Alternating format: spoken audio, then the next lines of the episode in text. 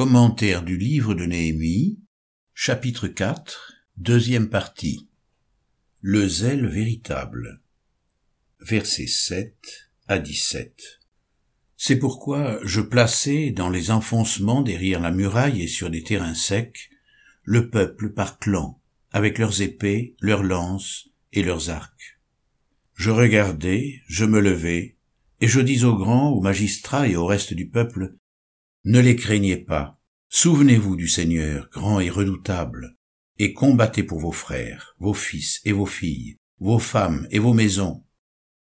Lorsque nos ennemis apprirent que nous étions avertis, Dieu anéantit leur entreprise, et nous sommes tous retournés à la muraille, chacun à son ouvrage. Depuis ce jour, la moitié de mes serviteurs travaillaient à l'ouvrage, et l'autre moitié tenait en main les lances, les boucliers, les arcs et les cuirasses. Les chefs étaient derrière toute la maison de Juda. Ceux qui bâtissaient la muraille et ceux qui portaient ou chargeaient les fardeaux travaillaient d'une main et tenaient une arme de l'autre. Ceux qui bâtissaient avaient chacun son épée attachée au rein, et ils travaillaient ainsi. Celui qui sonnait du corps se tenait près de moi. Je dis aux grands, aux magistrats et au reste du peuple, l'ouvrage est considérable et étendu, et nous sommes dispersés sur la muraille, éloignés les uns des autres. Rassemblez-vous auprès de nous, à l'endroit d'où vous entendrez le son du corps. Notre Dieu combattra pour nous. C'est ainsi que nous poursuivions l'ouvrage, la moitié d'entre nous la lance à la main, depuis le lever de l'aurore jusqu'à l'apparition des étoiles. Dans ce même temps je dis encore au peuple, que chacun passe la nuit dans Jérusalem avec son jeune serviteur, Faisons la garde pendant la nuit et travaillons pendant le jour. Et nous ne quittions point nos vêtements, ni moi, ni mes frères, ni mes jeunes serviteurs, ni les hommes de garde qui me suivaient. Chacun n'avait que ses armes et de l'eau. Israël est conduit, grâce aux exhortations de Néhémie, à ne pas arrêter ses regards sur la fatigue, la lassitude et l'ampleur de la tâche, mais à considérer la grandeur de Dieu qui s'élève au-dessus de tous les événements l'obéissance à l'ordre de Dieu et l'accomplissement de son œuvre doivent passer avant toute autre préoccupation, et l'analyse négative des circonstances, inspirée par l'ennemi, doit être remise à sa juste place. Néhémie met en avant deux motivations qui doivent redonner courage aux enfants d'Israël. La première concerne leur vocation reçue de Dieu. Ne le craignez pas. Souvenez-vous du Seigneur, grand et redoutable. La seconde concerne l'amour pour les leurs. Combattez pour vos frères, vos fils et vos filles, vos femmes et vos maisons. Voilà deux motivations nobles, justes et réalistes. Il peut y avoir dans le zèle que nous déployons pour l'œuvre de Dieu diverses motivations qui ne sont d'aucune utilité et qui n'ont rien à voir avec la vision spirituelle de Dieu. Il existe dans le labeur une joie, un enthousiasme mêlé d'orgueil, une dynamique collective qui donne à l'homme force et courage. C'est au travers de l'épreuve que sera jugée la valeur du zèle déployé. Dans la fournaise de l'adversité, il ne reste souvent plus rien de ce bel élan.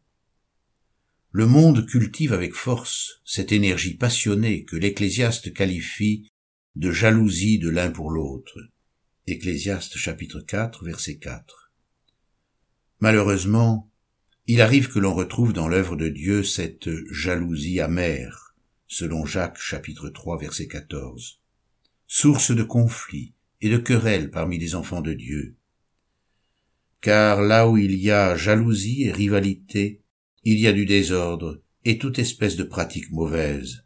Jacques chapitre 3 verset 16.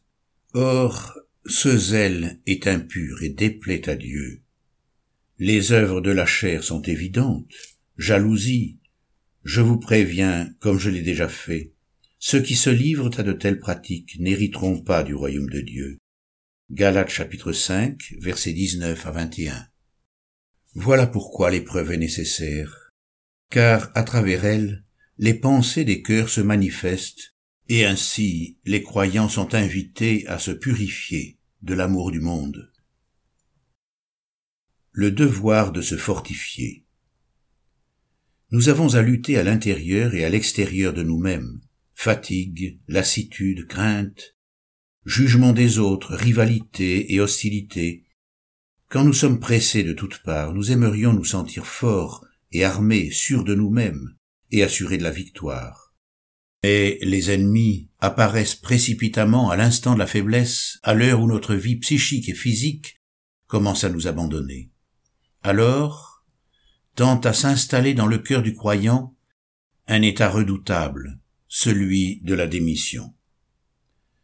Un cœur joyeux est un bon remède, mais un esprit abattu dessèche les eaux. L'esprit de l'homme le soutient dans la maladie, mais l'esprit abattu, qui le relèvera? Proverbe 17, verset 22 et 18, verset 14. Les compatriotes de Néhémie sont menacés de paralysie, mais une parole de sa part ramène le peuple au vrai combat. À vue humaine, cependant, les mesures que prend Néhémie conduisent le peuple dans un nouvel affaiblissement. N'est-il pas amoindri de moitié lorsqu'une partie de la population doit porter les armes? Le travail n'est-il pas rendu plus pénible par l'obligation de tenir une arme dans l'une des deux mains L'ouvrage n'en est-il pas rendu plus difficile encore? Il y a là une leçon spirituelle importante.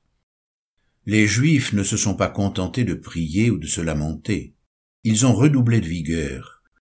La parole de Dieu dit à l'homme épuisé et craintif, Dites à ceux dont le cœur palpite, Fortifiez-vous, soyez sans crainte. Voici votre Dieu, la vengeance viendra, la rétribution de Dieu. Il viendra lui-même et vous sauvera. Ésaïe chapitre 35 verset 4. Soyez des hommes, fortifiez-vous, 1 Corinthiens chapitre 16 verset 13. La vie spirituelle n'a rien d'un rêve. Elle ne fait pas de nous des contemplatifs qui se réfugient dans une religiosité béate et inactive. Elle ne nous conduit pas à nous démettre de nos responsabilités. Nous avons connu un homme qui avait de grandes idées pour l'œuvre de Dieu. Il voulait monter un orchestre pour chanter à la gloire du Seigneur. Dans ce désir ardent, il s'était acheté un instrument de musique d'une grande valeur dont il ne savait pas jouer. Comme il n'avait pas le moyen de le payer, il donna un chèque sans provision avec la conviction profonde selon les Écritures. Mon Dieu pourvoira à tous vos besoins selon sa richesse avec gloire en Jésus-Christ. Philippiens 4, verset 19. Il pensait donc que Dieu pourvoirait et qu'il renflouerait son compte en banque vide. Il pensait également que, par la foi, il pourrait jouer de cet instrument. Placé devant les conséquences de ses actes inconsidérés, il fut tout surpris de se retrouver devant la justice. Les paresseux rêvent ainsi. Ils prennent leur désir pour de la foi. Ils ont des idées, mais leurs mains refusent d'agir.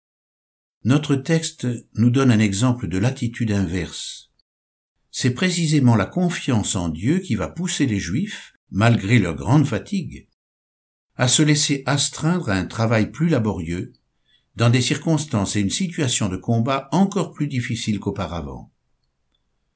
Il est indispensable, pour les croyants, d'accepter la réalité de ce conflit spirituel, de discerner l'action de l'ennemi et de réagir en conséquence.